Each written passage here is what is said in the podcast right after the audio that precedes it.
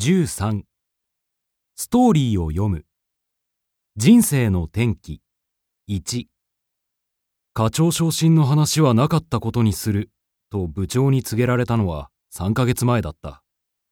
自分では精一杯頑張ったつもりだったがプロジェクトに失敗し大きな損害を出したのが原因だ。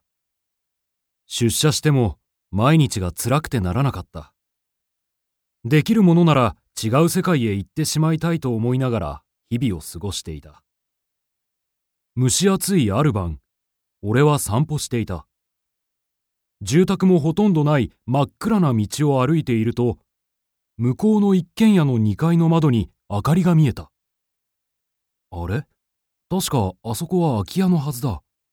不審に思いつつ近づいていくと突然キャー！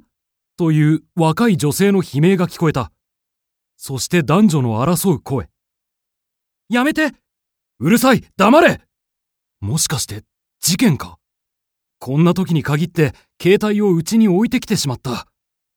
行こうか行くまいか迷った末、俺はその家に近づいていった。そして、その家のドアの前まで来た時、あのカバンはどこだ？家という低い男の声。そして、助けてという女性の声。